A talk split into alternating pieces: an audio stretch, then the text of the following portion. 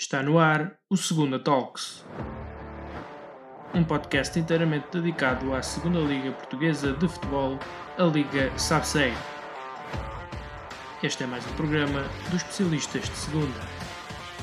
Olá a todos, sejam bem-vindos ao 39 e último episódio de Segunda Talks na temporada 2021-2022. Eu sou José Silva e hoje comigo tenho alguém que me tem acompanhado ao longo desta temporada e ao longo de quase todos os episódios que gravamos nesta época. Filipe Alcaide, bem-vindo, uma vez mais.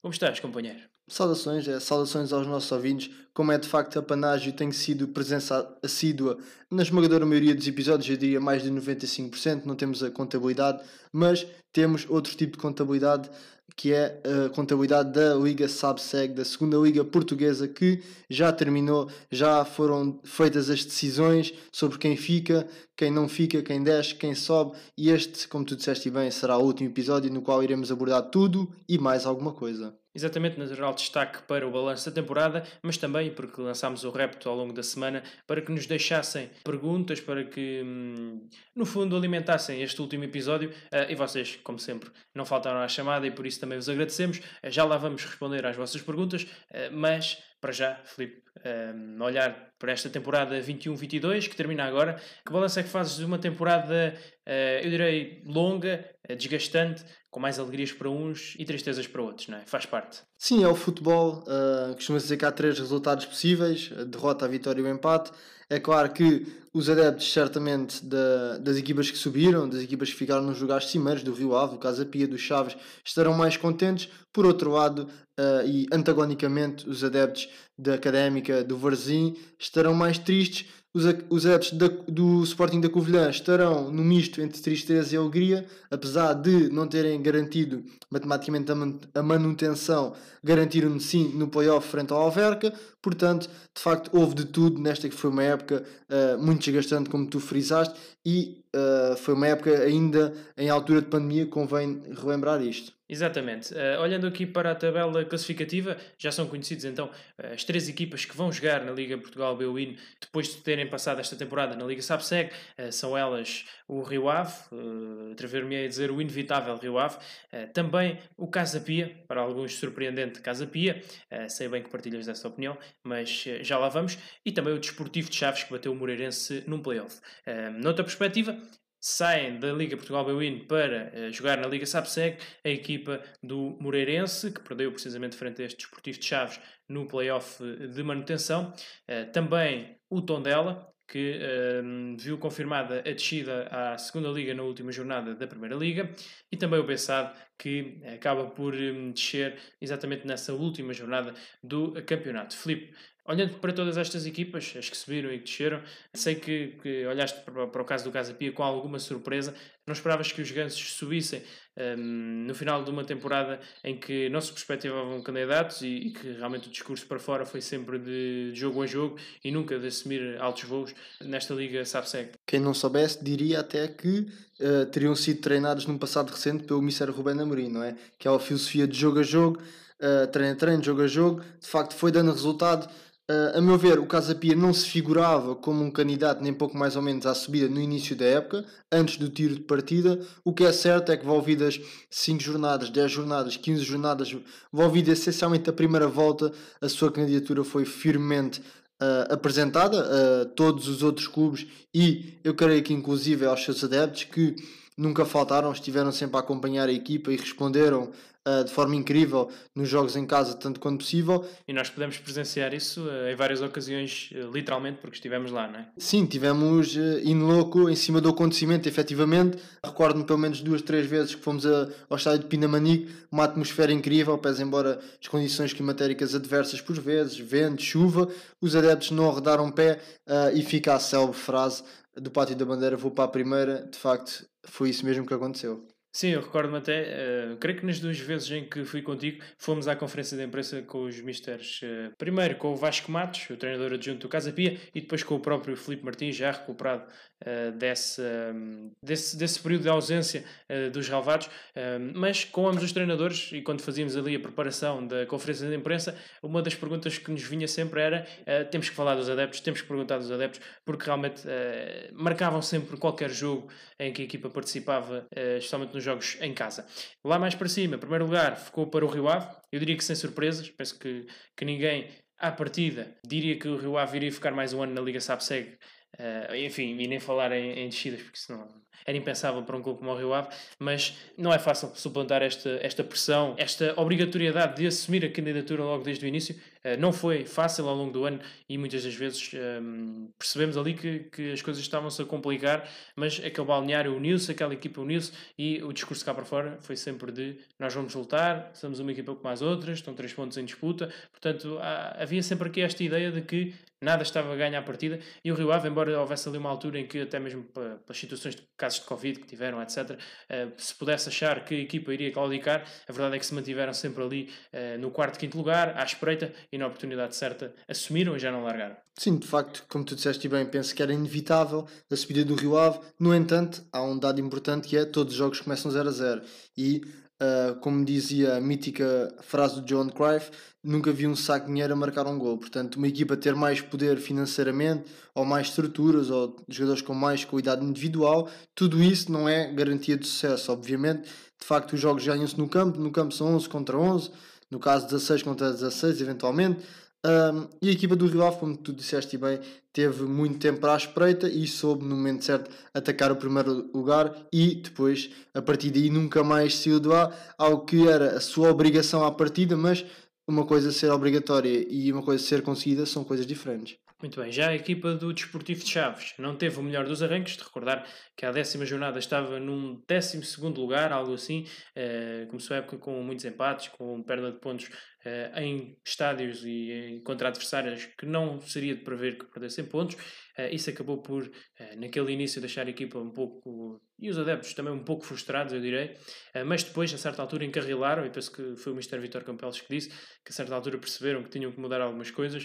O Balneário uniu-se, foram atrás de, de, um objetivo, e lá está, ter líderes no Balneário, como o caso do Luís Rocha, que já viveu isto, por exemplo, no Famalicão, no Forense, está habituadíssimo a estes cenários de subida. Aqui eu penso que, que fez verdadeiramente a diferença. E depois jogadores de qualidade, obviamente, João Teixeira, Paulo Vitor, próprio Alexandre, já estou aqui a alongar-me porque vamos falar de alguns destes jogadores mais à frente, eh, mas souberam realmente ter os pés assentes na terra e perceber que isto tinha que ser jogo a jogo, eh, deixando um pouco o favoritismo que às vezes eh, até mediaticamente lhes era dado, para irem lutar por este objetivo.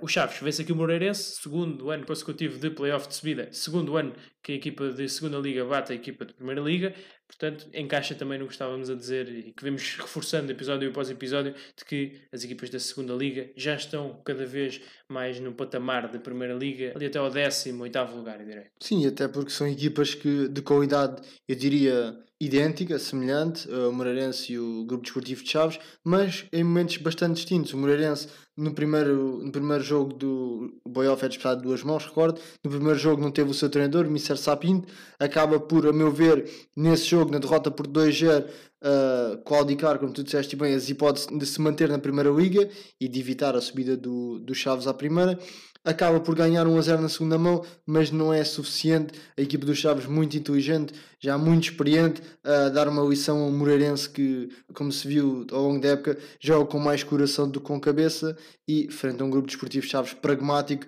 que depois de encarrilar, como tu disseste bem, dificilmente era possível descarrilar os transmontanos. Dar então os parabéns às três equipas, as três da segunda Liga, que uh, desta forma uh, carimbam então uh, o grande objetivo da temporada, assumido ou não, a subida à Primeira Liga, o regresso ao principal escalão do futebol português. Uma palavra também para Moreirense, Tondela e Bessade, que vão ingressar na nossa segunda Liga na próxima temporada e que, aliás, esperemos, sejam muito bem recebidos. lá mais para baixo, a Académica e o Varzim não se conseguiram aguentar. Eh, de facto, não direi que surpreende muita gente eh, a questão da Académica, talvez de um ponto de vista mais sentimental, porque se formos práticos, a equipa nunca esteve na salvação. Creio que posso estar a dizer uma barbaridade e acho que isto até é um pouco chocante de dizer, mas a percepção que eu tenho é que só houve uma jornada em que não estiveram em lugar de descida.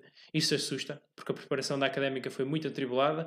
Uh, houve jogadores que, que saíram fundamentais, como o caso do Boldini, por exemplo, uh, e que, cujas as contratações não, não foram se calhar as ideais. Na defesa também, a saída do Silvério e se calhar haveria outros jogadores para substituir. Uh, o Zé Castro já tem, creio que 38 ou 39 anos, uh, reformou-se este ano e ainda fez bastante jogos nesta defesa da Académica. Uh, o Ricardo Dias, estava a ouvir no outro dia no podcast, o, Ricardo Dias não teve um substituto que não um jogador da equipa B, do Sub-23, o Vasco Gomes, creio eu. Portanto, isto também mostra um pouco do que foi a preparação da Académica, ou não preparação, um, e todos os problemas que já vamos abordar mais à frente que a Académica possa ter, ficam aqui bem espelhados num pode parecer simples, mas que não é, que é a preparação da equipa da época e que a académica, eh, do meu ponto de vista, falhou redondamente e os resultados estão à vista. O Varzim ehm, não foi tão essa impreparação, não queria também estar aqui a desdobrar-me já, porque é um dos nossos ouvintes que, fez uma pergunta nesse sentido, mas também uh, pelo segundo ano consecutivo deixou a questão da permanência para a última jornada e desta vez correu mal, acabaram mesmo por cair para a Liga 3. Filipe, queria também um olhar teu uh, estas que foram duas descidas de dois históricos, isto se aprofundar muito porque já lá vamos voltar a este tema com uma pergunta de um dos nossos seguidores. Sim, não entrando em muitos pormenores, como tu disseste bem, houve uma pergunta nesse sentido, acaba por ser a queda de dois históricos, uh, duas quedas, uma mais anunciada que outra, no entanto a, a situação do Varzim Uh, costuma ser que uma moeda não cai duas vezes no mesmo sentido. Até pode cair, mas de facto acabou por não acontecer. Uh, o Varzim adiou e foi adiando, apesar de um início, não diria positivo, mas uh, auspicioso. Um início interessante. Recordo-me do Euiard uh, em destaque em algumas jornadas. Foi inclusive é oito o nosso jogador da jornada, se não estou em erro teve ali bem classificado nos melhores marcadores. No entanto, a equipa foi caindo a pique, ao inverso do que aconteceu, por exemplo, como já falamos, com o Grupo Desportivo de Chaves.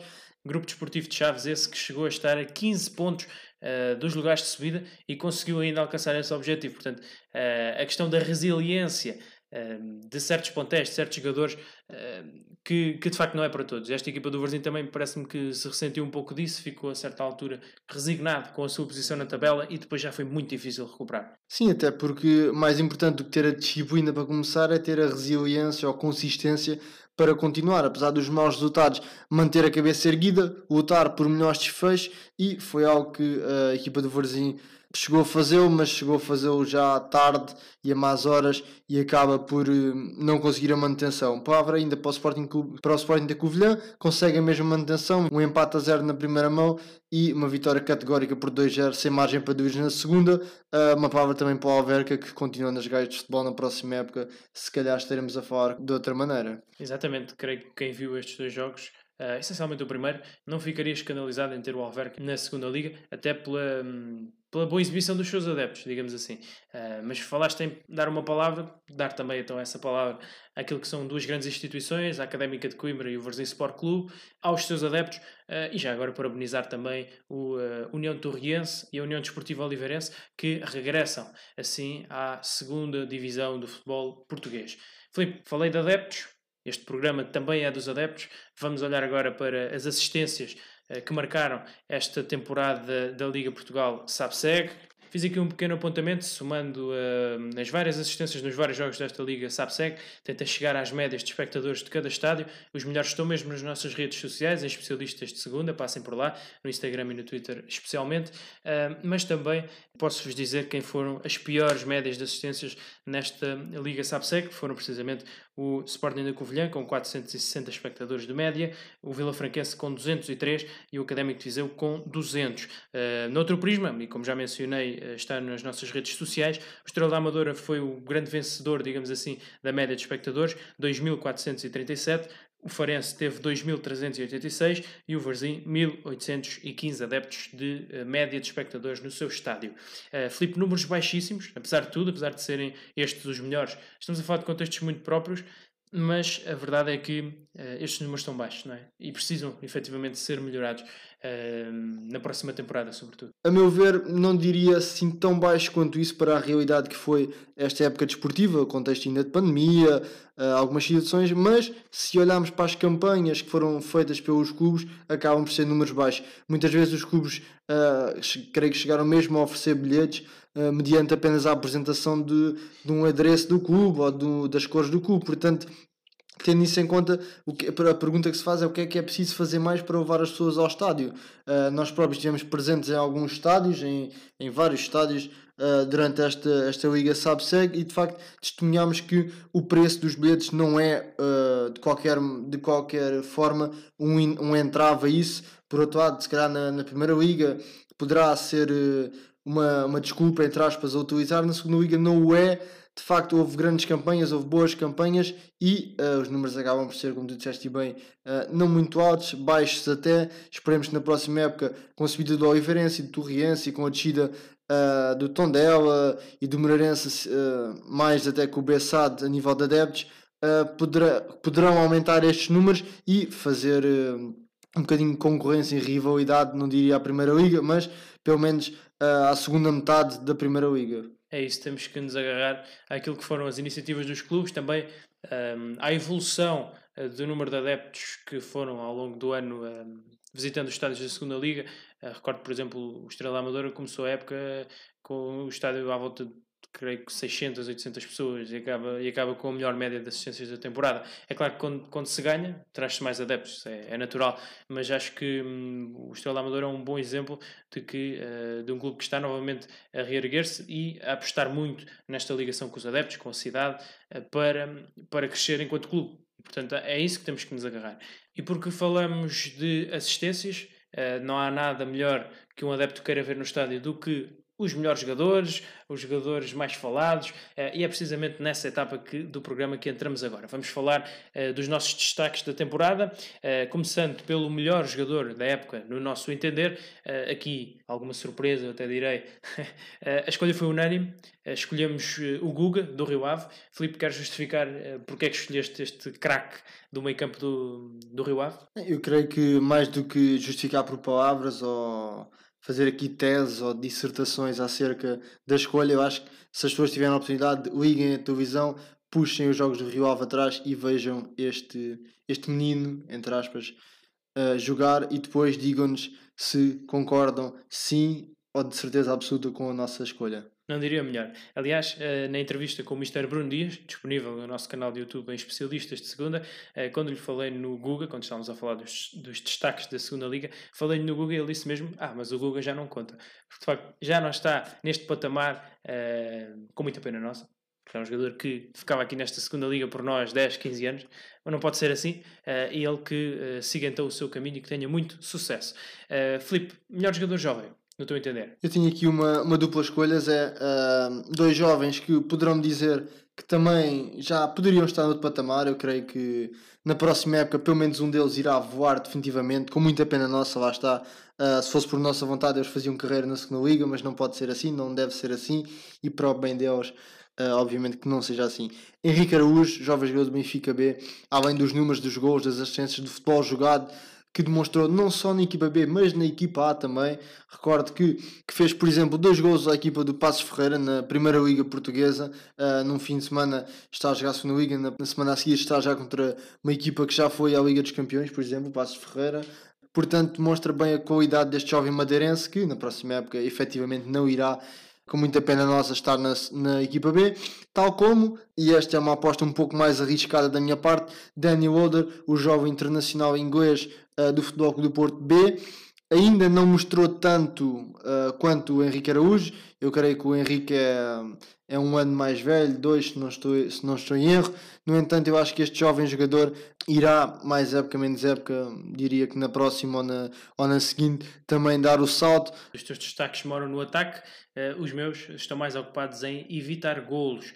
Uh, destaco o Alexandre, defesa central do Grupo Desportivo de Chaves, mas também Léo Bolgado, uh, defesa central do Leixões. Portanto, dois jogadores que se evidenciaram em muito nesta temporada, um, essencialmente por aquilo que é o seu poderio aéreo, mas também na, na capacidade de marcarem muito bem uh, os atacantes adversários, a resposta aos cruzamentos, uh, e a verdade é que são dois dos jogadores mais cobiçados uh, na temporada neste mercado de transferências, o que não é normal. Dois defesas, neste caso, Uh, e são os dois muito, muito parecidos, brasileiros, jovens, um, bom toque de bola também, e portanto acho que é, é, é, de, é salutar. E um deles é, inclusive, o teu jogador de revelação. Exatamente, e é o Léo Bolgado, que se destacou uh, nesta temporada, como eu disse, com alguma surpresa de, de muita gente, eu incluído, uh, que fez uma temporada, veja-se bem, para termos uma noção, ele neste momento, à data em que estamos a gravar este programa, está a ser discutido pelo Vitória Sport Clube de Guimarães, falou-se também no Casa Pia, portanto, estamos aqui a falar de um jogador que destacou-se de tal forma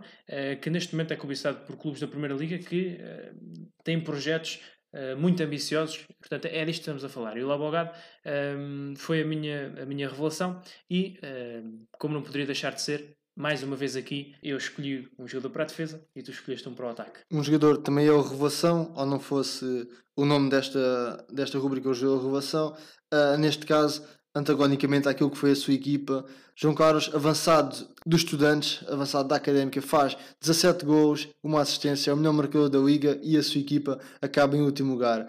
É quase que inexplicável, de facto, uma situação, eu não diria caricata nem insólita, porque não há nada de caricata ou que faça ou que, fa ou que possa fazer rir na situação da académica, pelo contrário. No entanto, é uma situação que não é usual, não é comum, eu até lançava um rap se os nossos ouvintes, os nossos seguidores souberem de uma situação em que o melhor marcador tenha sido da equipa que ficou em último lugar, por favor, façam chegar essa informação a nós através, do, através dos especialistas, porque de facto é uma situação incrível.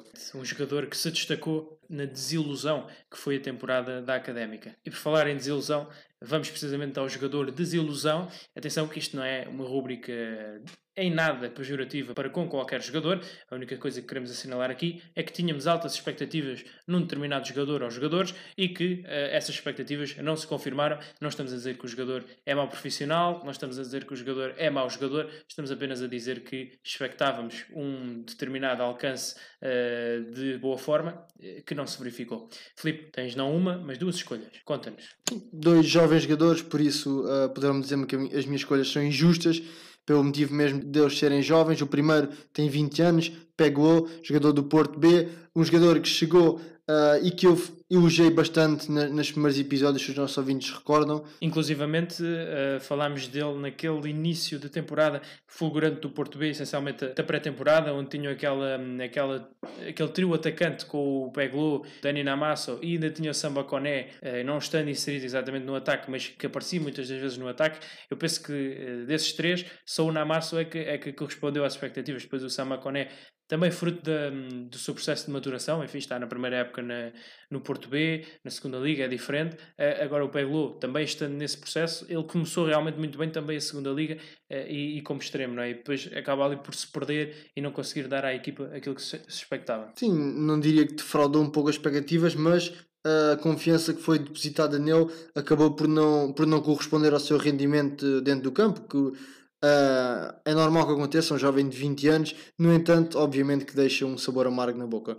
Do outro lado, também um atacante, como disseste bem, Gabrielzinho do Rio Ave. Uh, este, uma escolha difícil, porque não é que o Gabrielzinho não tenha qualidade, no entanto, houve de facto dois jogadores, como o Aziz e como o Pedro Mendes, que lhe roubaram, entre aspas, muito do protagonismo. No entanto, esse mesmo protagonismo trabalha-se nos treinos, trabalha-se nos jogos. Não estou a dizer com isto que o jogador em questão não o trabalhasse Uh, digo apenas que quando teve a oportunidade, apesar de ainda ter feito, se não sei, erro, 6 gols na época, apesar de ainda, de ainda ter feito esses mesmos 6 gols, quando esteve em campo nunca demonstrou que poderia roubar a titularidade definitivamente a algum deles e é um jogador que já está um pouco a chegar à altura em que uh, ou dá o salto ou estagna. Uh, Recordo-me de grandes exibições dele na Primeira Liga, no Rio Ave, contra contra clubes grandes e que infelizmente não uh, traduziu esse mesmo potencial, essa mesma qualidade durante esta época. Estaremos cá para ver. Exatamente, concordo contigo, uh, em certa medida. Ou seja, não acho que esta desilusão se deva na totalidade ao Gabrielzinho, mas sim àquilo que foi o compromisso tático e coletivo com a equipa. Portanto, a certa altura, e o Mr. Luís Freire, creio que já disse isto, uh, o Rio Ave começou muito bem, O Gabrielzinho foi um dos destaques, efetivamente, da temporada. Aliás, até me lembro, de, foi um dos primeiros posts personalizados que fizemos esta temporada. Foi precisamente sobre o Gabrielzinho, porque ele era um dos destaques deste início da época do Rio Ave. O que aconteceu foi que, a certa altura, a equipa do Rio Ave e Luís Freire em particular começaram a sofrer alguns golos pela forma como a equipa estava a defender, em 4-4-2, e o que o Mister fez foi uh, de, uh, deixar o Gabrielzinho mais baixo na ala a defender, uh, num 4-5-1, e isso prejudicou depois a manobra ofensiva da equipa. Portanto, uh, o Gabriel, hum, lá está, quando o jogador se compromete mais defensivamente, depois demora a chegar ou não está tão fresco mentalmente um, no ataque. Eu acho que isso o prejudicou muito. Não concordo uh, que seja hum, um jogador de desilusão do ponto de vista individual, porque ele não deu ofensivamente, mas defensivamente deu algumas coisas. Agora sim, claramente que se esperava outro, outras coisas, essencialmente por esse início de temporada. Um, o meu destaque, neste caso negativo, jogador de desilusão foi o Fabrício, ponta de lança do Estrela Amadora, uh, quem eu esperava que iria ser titularíssimo, porque já trazia um histórico de golos, mesmo com a idade, uh, os golos contam sempre, não é? E em todo o lado. E a verdade é que um, ele não conseguiu jogar muitos minutos. Aliás, quando entrava era mesmo para o Estrela ter alguma referência ofensiva que fixasse os centrais adversários, um, mas lá está, não está em causa o profissionalismo do atleta, a qualidade, etc. Simplesmente aquilo que se expectava e que não aconteceu. Uh, avançamos agora para uma área que te diz muito, uh, para o treino. Pergunto-te quem foi o melhor treinador, na tua opinião, esta temporada? Vou responder de forma pragmática. Para mim, o melhor treinador é sempre quem ganha. Obviamente há contextos específicos, um treinador, se fosse campeão com, digamos, com o Sporting da Covilhão, um treinador campeão com o Rio Ave, é um pouco diferente, no entanto, ser campeão é ser campeão e, uh, seguindo este raciocínio, Mister Luís Freire foi campeão, um plantel com imensa qualidade, mas, uh, como eu disse, uh, o melhor é quem ganha e já dizia uma, uma célebre frase do Ayrton Senna, o importante é ganhar, tudo e sempre. Uh, aquela frase de que o importante é competir é pura demagogia. Bem, simples e prática, a minha escolha também encaixa muito nessa ideia. Felipe Martins, técnico do Casa Pia.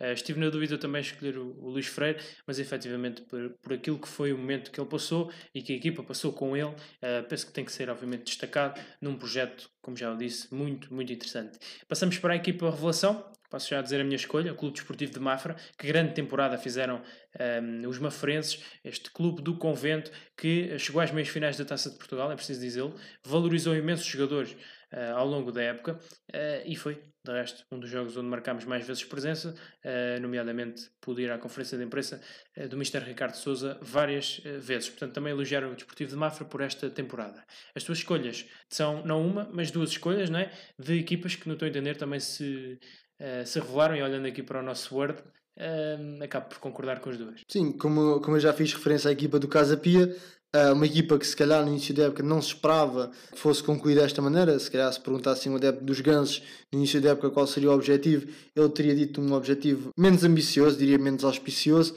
tal como um adepto do, da equipa do Feirense, dos Fogaceiros, como o próprio treinador admitiu, inclusive, Uh, o objetivo não era a subida, não era lutar pela subida, o objetivo era uh, fazer uma época tranquila, meio da tabela, quanto melhor possível, e acabam por estar a lutar pela subida até às últimas 5 jornadas, eu diria. Não conseguem, não obstante terem feito uma excelente época, ambas equipas estão de parabéns. Muito bem, no polo oposto temos as equipas de desilusão, uma vez mais, não está em casa o profissionalismo dos jogadores, nem a sua qualidade, apenas uh, aquilo que esperávamos que fizessem e não fizeram. A minha escolha foi o Varzim, Palavras para quê? Filipe, sei que também uh, te alias a esta escolha, não é? Sim, Varzinha Académica são, sem sombra de dúvida, as equipas que mais desiludiram nesta época. Exatamente. Penso que também não, não há muito que dizer. Um, já dissecámos um pouco do que foram a época dos, destes dois históricos há pouco e, portanto, um, enfim, não, não vamos bater mais na mesma tecla. Uh, foi, foram épocas que deixaram muito a desejar e esperamos que voltem em breve. Vamos deixar um pouco a tristeza de lado porque vamos falar agora dos nossos ouvintes, dos nossos seguidores, que eh, muito e bem responderam ao nosso pedido, fizeram-nos várias perguntas e nós vamos agora respondê-las. Começamos logo pelo Emanuel, este nosso fiel ouvinte e seguidor eh, aqui do Segunda Talks, mas também das nossas redes sociais. Eh, um abraço para ele já agora, que fez não uma, não duas, mas três perguntas, uh, o Emanuel, uh, e que vamos procurar agora responder todas uh, naquilo que é a nossa opinião da melhor forma. Pergunta-nos então qual o melhor jogador do Trofense, pergunta-nos o que achamos da época do Trofense na sua globalidade e pergunta-nos também qual o jogador revelação. Filipe, Queres começar tu? Uma vez que estamos aqui a falar mais do, do relevado e do campo. Sim, posso começar. Antes de mais, enviar um forte abraço para o Emanuel, o nosso fiel ouvinte, que nos tem acompanhado, esperemos nós, durante uh, toda a temporada e que fez aqui uma pergunta ao cubo, como nós chamamos carinhosamente, às quais irei, obviamente, tentar responder da melhor forma possível.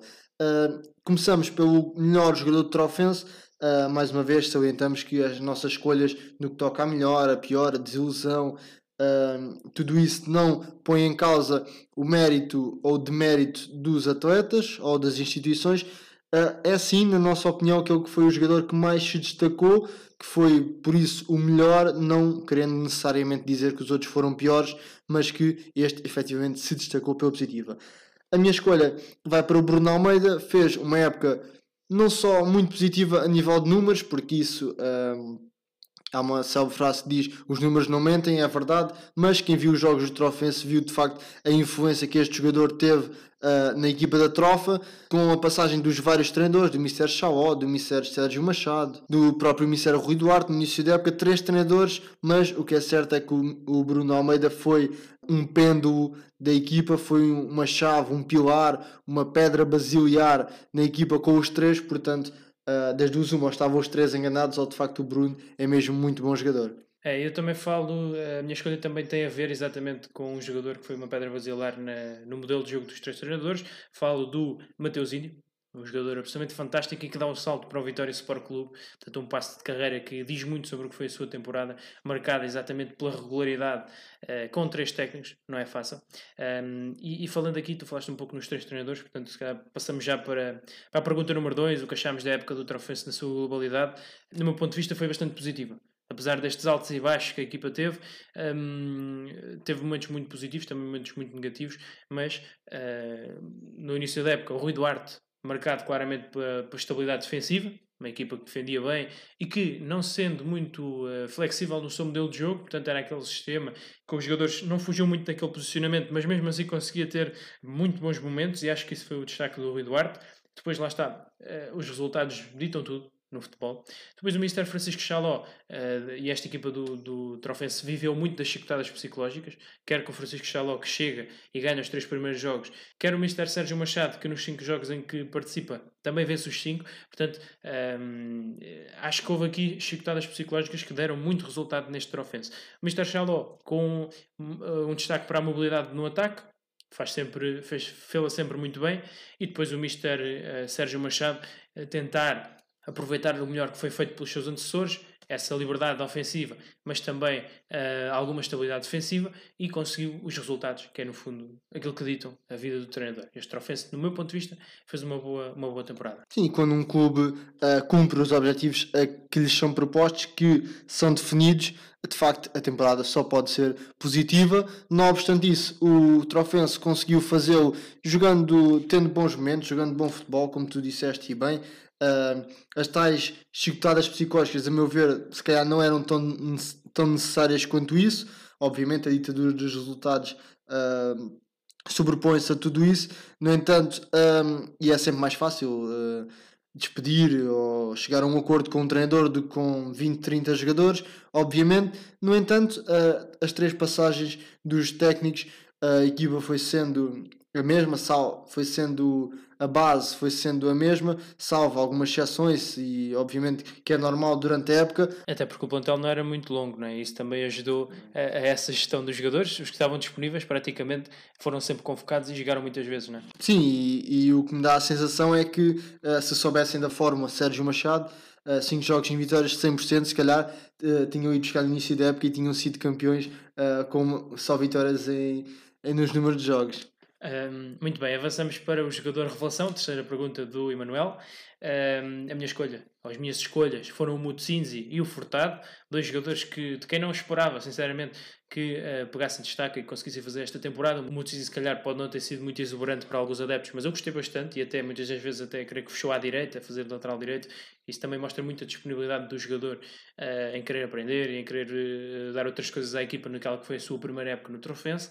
Eh, já o, o Furtado essencialmente eh, pela forma que teve, os golos, né?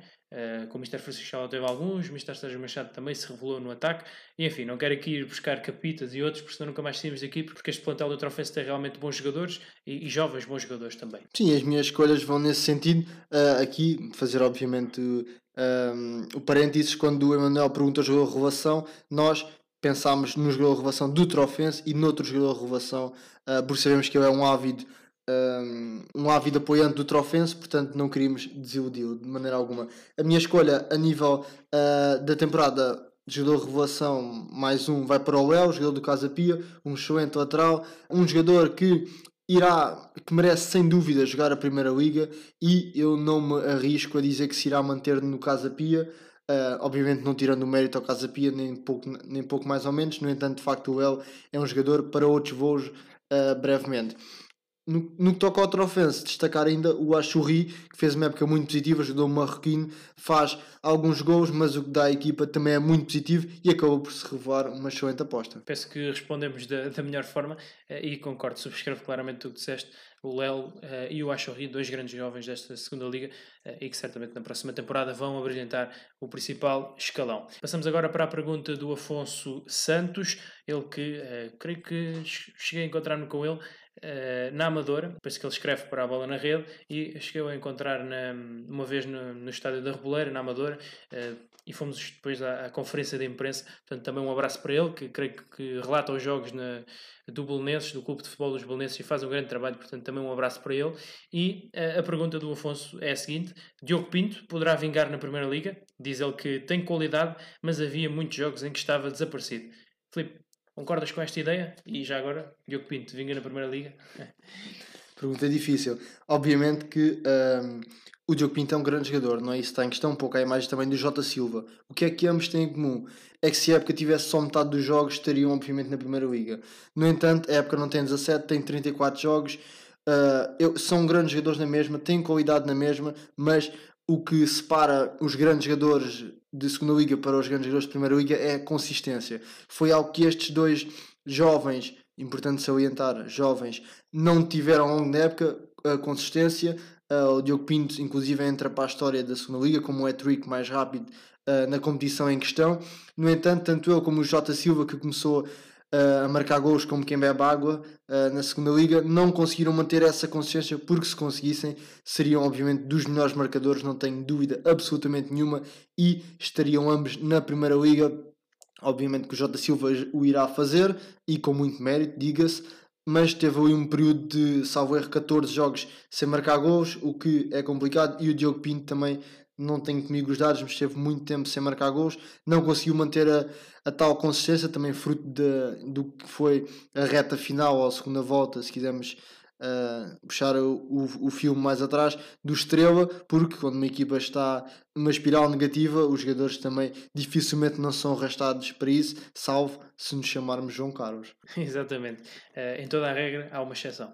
Um, respondendo à pergunta do, do Afonso, uh, dizer que, que sim, que acho que concordo contigo. Uh, Filipe, esta, esta questão da regularidade vai marcar claramente esta época do Diogo Pinto na Primeira Liga. Fala-se à data em que estamos a gravar este episódio no Casa Pia, em que ele já terá quase tudo acertado, poderá eventualmente ser o substituto do Jota Silva, aqui não entrando em grandes comparações porque são jogadores diferentes. Agora, uh, e o Afonso fala aqui na, nos jogos em que ele esteve desaparecido, ou que parecia que estava desaparecido, uh, digo exatamente que, que me parece que tem muito a ver com as características do Diogo Pinto. É um jogador que, embora saiba receber muito bem de costas, embora um, seja muito rápido a atacar o espaço livre, a verdade é que é um jogador que tu não dás por ele, né? mas, mas ele está lá e ele vai exatamente para o sítio onde vai a bola. Então é um jogo que tem essa inteligência e muitas das vezes falta-lhe um pouco aparecer mais no jogo. Tenho essa ideia, tenho essa impressão que, e concordando com, com o nosso seguidor, um, ehm, tenho essa impressão que falta-lhe aparecer mais no jogo, estar mais ligado ao jogo. Uh, e às vezes estar numa equipa como a Estrela Amadora, que também teve muita irregularidade ao longo da época, também não deve ter ajudado, eu creio. Agora, é um jogador que tem umas características fabulosas, uh, enfrentar a baliza é, é muito forte e, uh, repara, olhando para o caso concreto deste caso a Pia, entraria muito bem numa das três posições de ataque, dando em qualquer uma delas outras características ao, ao modelo de jogo do Filipe Martins. E portanto, estamos aqui a falar de um jogador que tem tudo para fazer uma época de afirmação na Primeira Liga. Vamos ver, vamos ver como é que, como é que esse processo vai acontecer. Uh, ah, um, mas resta-nos desejar, obviamente, boa sorte ao Diogo Pinto, um dos jovens também revelações nesta temporada. E vamos avançar aqui nas perguntas dos nossos seguidores. Vamos para o Gonçalo Ferraz Carvalho, que faz duas perguntas. A primeira, uh, quem são os favoritos à subida e descida na próxima época? Bem, eu creio que é uma pergunta traiçoeira, uh, sendo que mais fácil seria responder que os favoritos à subida é quem desceu e que os favoritos à descida é quem subiu. Dito isto, Moreirense, Tondela e próprio Bessade têm algum favoritismo, obviamente, é, é inerente, descem da primeira liga para a segunda, estavam no patamar competitivo, vêm para o inferior, teoricamente falando, e por outro lado, Oliveirense e Torriense sobem de um patamar competitivo inferior, teoricamente, mais uma vez, para um campeonato superior. Serão, obviamente, as respostas mais fáceis, não obstante, uh, tenho muita curiosidade para ver o desempenho do Sporting Covilhã, que conseguiu salvar uh, a época, entre aspas, uh, com a vitória no playoff frente ao Alverca. Também o gol marcado aos 40 segundos teve, teve muita importância e foi, na meu ver, fulcral para isso. E a equipa do Académico Viseu, que também teve, foi muito inconstante durante a época, teve ali momentos muito maus, momentos positivos. Uh, são duas equipas que, se não mantiverem outro tipo de consistência, também se irão meter em apuros, pois o Oliveirense e o Torriense, para quem acompanhou a Liga 3, sabe que jogam bom futebol, são equipas que não se escondem, equipas que têm bons executantes, equipas que vão dar muito trabalho. Por outro lado, Tondela e Moreirense e Bessade quando as equipas descem à segunda liga há sempre, por norma, uh, uma revolução no plantel. O Rio Ave foi um pouco. Uh, aconteceu um pouco isso. Portanto, há curiosidade para saber quem fica, quem vai, quem se mantém, mas são equipas que à partida estarão na pole position. A uh, destacar, obviamente, o mais, o, mais o Tondela e o Moreirense pela massa assertiva que tem, que o Bessade não tem que irá ser muito importante. Sim, regra geral concordo contigo, uh, mas, mas é isso que, que estavas também a dizer, ainda é muito cedo para perceber isso. Convido, de resto, os nossos eh, seguidores, em particular o Gonçalo Carvalho, a assistir ao episódio que normalmente fazemos no início de cada temporada, quando se aproximam as competições oficiais, um, em que abordamos exatamente a preparação das equipas para a nova temporada, o que sabemos da pré-época, os reforços, quem achamos que, que poderá ainda vir e que faz falta nas equipas, e portanto aí já temos um retrato um pouco melhor pintado uh, de cada conjunto e aí talvez poderemos dizer as nossas apostas com mais certezas. Agora, claro, Moreirense, Tondela e Bessado partem, entre aspas, em vantagem, porque quem desce, como tu disseste, está mais perto de subir na temporada seguinte.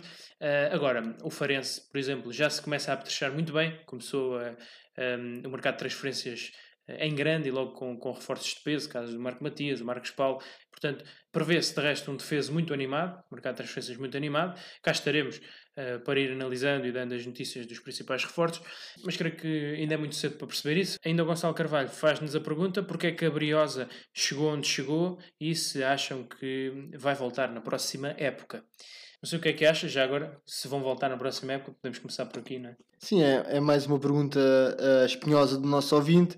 Uh, o porquê é fácil, de, é fácil entre aspas, uh, de justificar. Foram os resultados.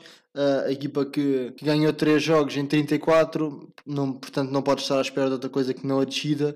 Por muitos empates que possa ter sido, uh, 3 jogos em 34 de facto é lamentável.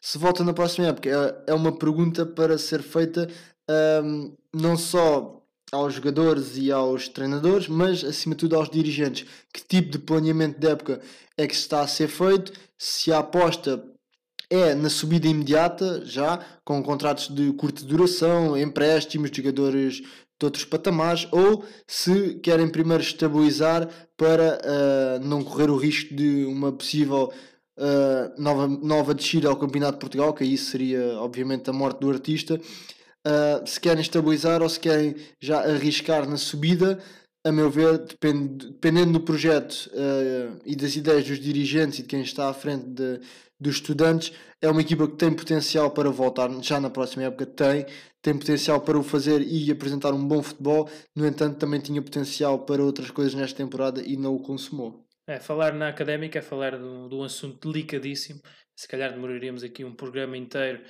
só a falar deste histórico clube que é a Briosa.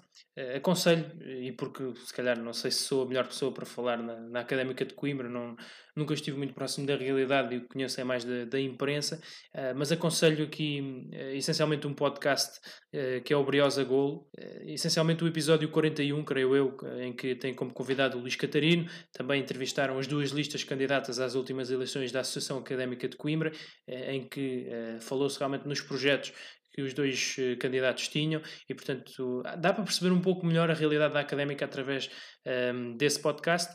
Também podem ouvir uh, num podcast que é o Brinco do Batista, o episódio 97, é dedicado à Académica de Coimbra. Também é um podcast que, neste episódio em concreto, também aconselho, porque espelha bem, uh, esmiuça bem aquilo que é a realidade da académica do, do ponto de vista mais próximo, mais afetivo eh, que eu não tenho e que o Filipe também não tem, e portanto acho que aconselho estes, estes dois episódios, essencialmente, estes dois podcasts, para perceberem a realidade de, deste grande clube. E a mensagem que eu deixo aos adeptos da académica, que neste momento estão a atravessar um, um período negro, é, é que ganhar traz sempre vantagens ganhar traz sempre vantagens. E neste momento, eh, este cenário parece muito negro, porque o clube ou a sociedade desportiva tem uma dívida enorme que não permite preparar o futuro eh, sem antes reparar os erros do passado, entre aspas. Eh, porque há um grande afastamento, eventualmente, entre os adeptos e a cidade e o clube. Porque a criação da SAD demora, demora e nunca mais acontece. E não se sabe se quando acontecer, se as coisas estão bem feitas e se vai resultar ou não. Porque, enfim, porque a equipa de futebol, quando marcar golo, as coisas vão começar a acontecer. Eu posso dar um exemplo de outro histórico, o Vitória Futebol Clube, Vitória de Setúbal, aqui ao pé uh, de onde eu moro e que em criança eu e o Filipe até uh, íamos muitas vezes ao estádio e vivemos de perto a realidade daquele clube. E aquele clube era um clube que ao longo dos anos estavam com cada vez uh, médias de, de, espectadores mais baixas. No, quando eu comecei a ir, e já foi muito tarde, já, já tinham médias de 5 mil e na última vez que eu fui Uh, para aí em 2016, 17 ou 17, 18, já tinham médias de, de mil adeptos, pouco mais talvez. Portanto, havia realmente a, a, a cidade e os adeptos desligaram-se um pouco do clube. Uh, havia também um cenário gravíssimo, quer dizer, a equipa desta divisão devido a, ao que sabemos, não, não interessa estar aqui a falar.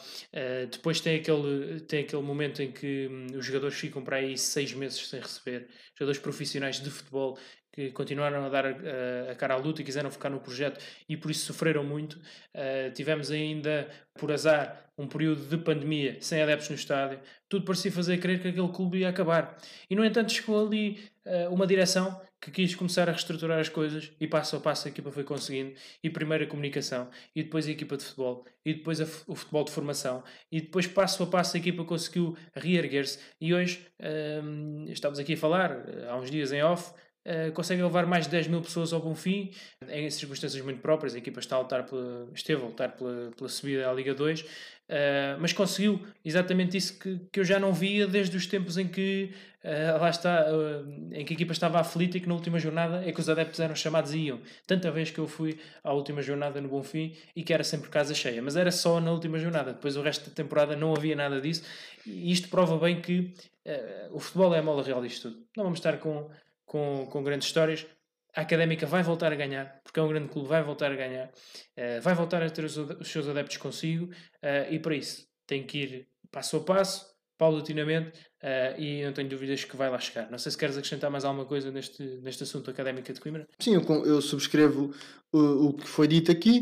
De facto, estamos a falar de dois grandes clubes, dois uh, clubes enormes, com uma grande história no futebol português, que irão, uh, inclusive, a ser adversários na Liga 3, algo que, se fosse dito há uns anos, parecia, parecia impossível de acontecer, mas vai acontecer, de facto, no futebol não há impossíveis e certamente que irão ser grandes jogos. Esperemos que as massas associativas correspondentes correspondam e que de facto seja uma grande época para as duas equipas, sabendo de antemão que Uh, nem todos podem ganhar, para um ganhar ou tem de perder, portanto que ganhe o melhor. Um abraço para o Gonçalo, avançamos para o Orreador de Futebol, também outro dos nossos seguidores mais interessados uh, na nossa segunda liga também, essencialmente através do Twitter, uh, costuma ter intervenções também nesse sentido, e pergunta ele uh, como habéis visto los descensos de Albarzin e Académica, dois grandes históricos. portanto, assim traduzido no, no meu espanhol e peço desculpa ao reador, uh, diz qualquer coisa como como é que temos visto as descidas de divisão do Varzinho e da Académica, dois grandes histórias. Portanto, eu creio que é um dos assuntos do momento, não é? Neste episódio já devemos ter falado três ou quatro vezes disso, mas vamos falar mais uma vez. Vemos com muita tristeza. São dois históricos que, que descem, aliás, estou a falar por ti, mas acho que Concordas comigo, não é? Sim, sim, concordo em absoluto. São dois clubes históricos, com adeptos fantásticos, com massas associativas que estão sempre presentes, são favorosos, essencialmente os do Varzinho, os da Académica não estão tão presentes neste momento, mas são muitos, são numerosos. A Académica é, costuma-se dizer que em Portugal que é o segundo clube de muita gente.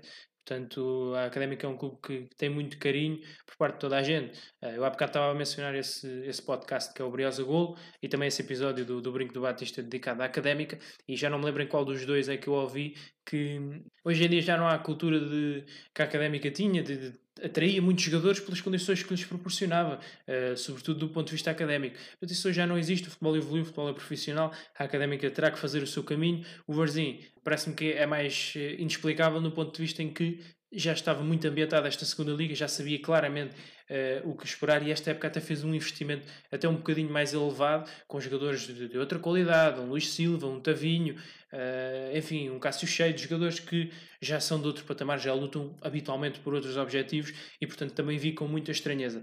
Um, Filipe, sei, sei que concordas comigo, não é? Uh, que, estes, que estes dois grandes clubes voltem rápido, isto não é um adeus, é um, até já, sem dúvida. Sim, nós uh, já falámos quase tudo o que havia a falar sobre estes, sobre estes dois clubes, essas duas situações. Como tu disseste bem, a académica, o clube dos estudantes era o clássico, as pessoas iam para lá, os jovens iam para lá, estudavam e depois iam ver a, iam ver a académica à sexta-feira, por exemplo, depois das aulas, sexta-feira à noite, ou até ficavam, pernoitavam para sábado de manhã ver a académica. Hoje em dia os tempos mudam, as coisas já não são bem assim, a académica tem de mudar com os tempos, senão fica para trás. O Varzinho, como tu disseste bem, já estava, já conhecia os cantos à casa, desta divisão, mas também concordo que será apenas um até já. Ainda o Reador da Futebol pergunta-nos aqui uh, como é que vemos, uh, ainda que seja cedo, o futuro do Moreirense. Uh, como já dissemos, ainda é muito cedo para isto, já sabemos que o Paulo Alves será o novo treinador. Também, novamente, convido o Reador e todos os nossos ouvintes a marcarem presença neste episódio especial que, que vamos gravar de antevisão à temporada 22-23. Será lá mais para a frente, mais próximo uh, do início do campeonato, uh, mas só aí já estaremos na posse de todos os dados. O que é que podemos dizer neste momento, eu em particular, é que estou a aguardar pelo plantel que o Moreirense vai reformular. Vamos ver se será uma aposta uh, assim como o Rio Ave fez, em que manteve com alguma surpresa muitos jogadores que estavam na primeira equipa. Uh, sabemos que são realidades completamente diferentes, clubes completamente diferentes e com massas associativas diferentes e que esperam outras coisas. Mas uh, olhando para este plantel do Moreirense, vejo ali jogadores com muita qualidade, mas com certeza que não ficarão todos, cada nem metade. E é a partir daí que nós poderemos perspectivar o futuro do Moreirense, é quando tivermos certezas sobre quem entra e sobretudo quem sai. Sim, e a partir do momento em que foi público que o Mister Sapinto não iria continuar, uh, a meu ver, jogadores, por exemplo, como o Kevin Miralles e e outros irão, Steven de Vitória, não irão continuar no projeto, eram jogadores afeiçoados ao treinador. Eh, podem, os adeptos podem pensar que isto conta pouco, mas não, conta, é muito importante ter um, um treinador ou um jogador e já se conhecem mutuamente, uh, já sabem o feitio, já sabem o que esperam, o sistema de jogo, as rotinas, tudo isso. Eu acho que muitos jogadores não ficando, vindo deste o novo treinador que veio, não obstante que o projeto poderá ser novamente de subida, mas terá de haver um, um projeto sólido, uh, um projeto bem pensado. O Moreirense não joga a segunda liga há algumas, algumas temporadas, portanto ainda tem de se reabituar. Não digo que poderá fazer uma temporada como o Rio Ave, nem pouco mais ou menos, mas que tem potencial para isso, tem. Muito bem, ainda falando de futebol e da próxima temporada, confesso que não consegui apanhar o nome do nosso seguidor que nos enviou esta mensagem, peço desculpa, ele sabe que estou a falar para ele, uh, peço desculpa e um abraço para ele, mas disse, uh, perguntou, neste caso, se o Elitão é um central para a primeira divisão. Uh, do meu ponto de vista, ainda tem que limar algumas arestas, ainda é um jogador que se nota com alguns erros defensivos, próprios da idade, próprio de um jogador que, é, que vem de um campeonato como o brasileiro para um campeonato como o português, mas efetivamente é um jogador que, dependendo do projeto para onde vai, uh, independentemente do projeto para onde vai, melhor dizendo, a sua equipa vai ficar necessariamente mais forte no futebol aéreo e na, bolas paradas defensivas, ofensivas, na marcação aos adversários, uh, vai ficar mais forte nesse ponto de vista. Agora também tem os seus erros e é um central que, no meu ponto de vista, e uh, puxando aqui a brasa à minha sardinha, ficaria muito bem mais uma época na, na segunda liga. Sim, eu até, eu até iria mais longe, acho que ele poderia dar o salto para uma equipa de top, top 8 de segunda liga uh, para ter outro tipo de responsabilidade tática, uh, porque já vimos que ele no, nos outros aspectos como futebol aéreo, marcação, tudo isso é uh, diferenciado. No entanto, como é a panagem dos jogadores que vêm do Campeonato Brasileiro, há alguma anarquia tática da sua parte, portanto é um jogador que subscrevo completamente pode fazer muito bem mais uma temporada, duas na segunda liga e encarando com seriedade essa, essas temporadas e com vontade de aprender, vontade e disponibilidade para aprender, poderá sim uh, tem potencial para chegar à Primeira Liga. Muito bem. Daniel Martins pergunta-nos: em caso de uma não inscrição de um clube na próxima época na Liga 2, quem é o convidado? E uh, diz ele para uh, passarmos pelo artigo 23. Foi isso que fizemos. Uh, confesso que nem eu nem o Filipe estamos muito à vontade com este tema, porque realmente não. A nossa área é mais o, o relevado, digamos assim. Gostamos mais de, do futebol jogado do que propriamente este tipo de, de questões mais legais. Mas, e olhando aqui para este artigo 23, podemos pensar no ponto 5, eh, onde é dito qualquer coisa como uh, se um ou mais clubes da Liga 3 que tenham desportivamente obtido o direito de ascender à Liga Portugal 2 não reunirem os requisitos legais e regulamentares estabelecidos, ficam impedidos de participar nesta competição, sendo as vagas preenchidas pelo clube ou clubes da Liga Portugal 2 derrotados no play-off. Uh, e depois o ponto 6 diz-nos que se um ou mais clubes da Liga Portugal 2 não reunirem os requisitos legais e regulamentares estabelecidos, ficam impedidos de participar nessa competição, sendo as vagas preenchidas pela mesma forma estabelecida no número anterior. Portanto, o que depreendo daqui é que, no caso de um clube da Liga 2, vamos supor que o Torriense não se consegue inscrever um, na, na próxima época na segunda Liga, no futebol profissional, o que vai acontecer é que o clube ficou mais bem posicionado dentro dos que desceram de divisão, no caso o Varzim Sport Clube, vai ser novamente convidado uh, para a segunda Liga Portuguesa de Futebol e se aceitar então esse convite está então de pleno direito na, na, no segundo escalão do futebol profissional. Filipe, não sei se tens outro entendimento, foi isto que eu, que eu te prendi. Ainda assim, deixamos o, o convite a, a quem perceber melhor destes assuntos ou quem tiver lido isto com mais atenção, etc. E queira dar também a sua opinião, que nos deixe nos comentários, que nos envie por qualquer via uh, essa informação, o que é que acham, uh, porque realmente, como disse, reforço, não somos as melhores pessoas para falar nisto e pedimos também desculpa por isso. Sim, eu limitar-me a ler o que está no, nos artigos, não tenho muito que enganar, é isso que diz. Uh, no caso de, de uma equipa não, não poder competir, fica a melhor das que desceu, portanto seria no caso a Varzim e o segundo caso a Académica. É isso que o artigo nos dá a entender e é isso que é a nossa resposta, entre aspas. Muito bem, avançamos aqui para a última pergunta de um dos nossos ouvintes, seguidores. Este seguidor, eu peço desculpa, tem mesmo um nome complicado de se dizer, uh, tem muitos Hs, muitos S, muitos Bs. Uh, Filipe, queres arriscar dizer este nome? não, eu acho que vou, vou, confiar no teu vou confiar no teu entendimento e não vou arriscar. Zé. Muito bem. De qualquer forma, este, este seguidor e ouvinte, e peço desculpa por não estar a, a pronunciar o seu nome, diz-nos ou pergunta-nos qual achamos que será o melhor treinador para o Tondela na próxima época, se o Mister Nuno Campos ou se outro treinador.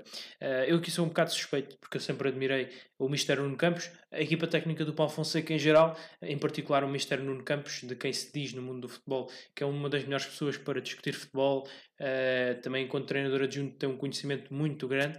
Uh, fiquei surpreendido quando ele veio para um Tondela e acho que esta descida de divisão, também gostava de saber a tua opinião, mas acho que esta descida de divisão acaba por desvalorizar um pouco aquilo que seria uh, o trabalho dele. Uh, Repare-se que, enquanto adjunto do Paulo Fonseca, ele se calhar já poderia ter, uh, ter recolhido propostas de trabalho ao nível de, de uma equipa que luta pela Liga Europa em França, uma equipa que luta pelos 10 primeiros lugares em Espanha, não sei, estou aqui a dizer por acaso, e se calhar com esta descida do tom dela deixa um pouco esse patamar, também é um, é um risco que os treinadores correm, mas parece-me exatamente que, que pode continuar dependendo do projeto que lhe apresentam. Não nos podemos esquecer que, que o Tondela ainda está aqui dividido com o caso Cacef, em que ficou impedido de inscrever jogadores nas próximas duas janelas de mercado.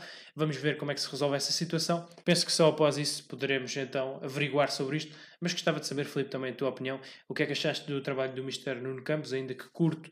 Um, o que é que achaste também deste, desta época do Tondela? Sim, a época do Tondela, apesar de, de haver coisas muito interessantes do trabalho do Michel Nuno Campos, é uma época que o clube deste divisão, ou seja, não atinge o objetivo da manutenção, é sempre uma época negativa, pese embora tenha ido disputar a final da, da Taça Portugal frente ao Futebol Clube de Porto, acabou por perder, uh, podia fazer quase o inédito, que era hum, jogar competições europeias estando na segunda liga, algo muito, muito interessante. Uh, dizer apenas que caso o Tondela se mantivesse na primeira liga, o Nuno Campos nunca seria legalmente o treinador, porque há um pormenor, se repararem na final da Taça Portugal nas imagens, a braçadeira que o Mister Nuno Campos tem é treinador adjunto, porque ele não possui as habilitações necessárias para ser treinador principal na Primeira Liga. Na Segunda Liga já é uma história diferente, já poderá ter outro tipo de liberdade, já pode, por exemplo, movimentar-se à vontade no banco, dar instruções à vontade, sem ter o, uh, o quarto árbitro com especial atenção. Mas, uh, a meu ver, como tu disseste bem, é um, foi um passo que o Mister Nuno Campos deu, bom ou mau, só os resultados o dirão. Neste caso, não foi o melhor nesta época, mas muita curiosidade para saber o que vai acontecer na época, na época seguinte e se se irá manter ou não no tom dela. Fica a dúvida e nós avançamos para a última pergunta deste nosso segunda Talks desta temporada. Uma pergunta uh, feita pelo nosso uh, companheiro e amigo Gonçalo Barão, que nos deixa então estas questões. Vamos ouvir. Olá Zé e Alcaide, uh, passo por aqui para vos deixar um, dois momentos de reflexão. O primeiro é sobre a competitividade da segunda liga. Vocês acham que a próxima época vai ser tão competitiva como tem sido as últimas? Uh, competitividade é quase o lema da segunda liga. Queria que vocês refletissem sobre isso. E depois queria que refletissem também sobre hum, este ano dos especialistas de segunda, uh, não só a nível do podcast, mas também de todo o projeto. Vá, fiquem bem. Um abraço para o Gonçalo Barão. Se calhar começamos aqui pela, pela questão da competitividade da segunda Liga. Somos suspeitos, mas achamos que vai continuar esta competitividade e, se possível, até mais, não é? Sim, eu sinceramente nunca penso que, seja qual for a competição, que a competitividade irá diminuir. Uh, não temos nenhum Paris Saint-Germain na segunda Liga, felizmente ou infelizmente. Uh, não temos jogadores como o Kylian Mbappé, mas temos jogadores, eh, como já falámos, vários, como já falámos. Uh, portanto, obviamente, a meu ver, a competitividade nunca irá diminuir de forma alguma, poderá sim aumentar, porque não nos esqueçamos que este foi uma, época de, de estreia da Liga 3, portanto, iremos ter equipas mais preparadas, as equipas já não saltam do Campeonato de Portugal para a Liga 2, saltam da Liga 3 para a Liga 2, já mais competitivas, mais preparadas, já mais bem estruturadas, portanto, irá ser sempre, a meu ver, mais competitivo que a época anterior.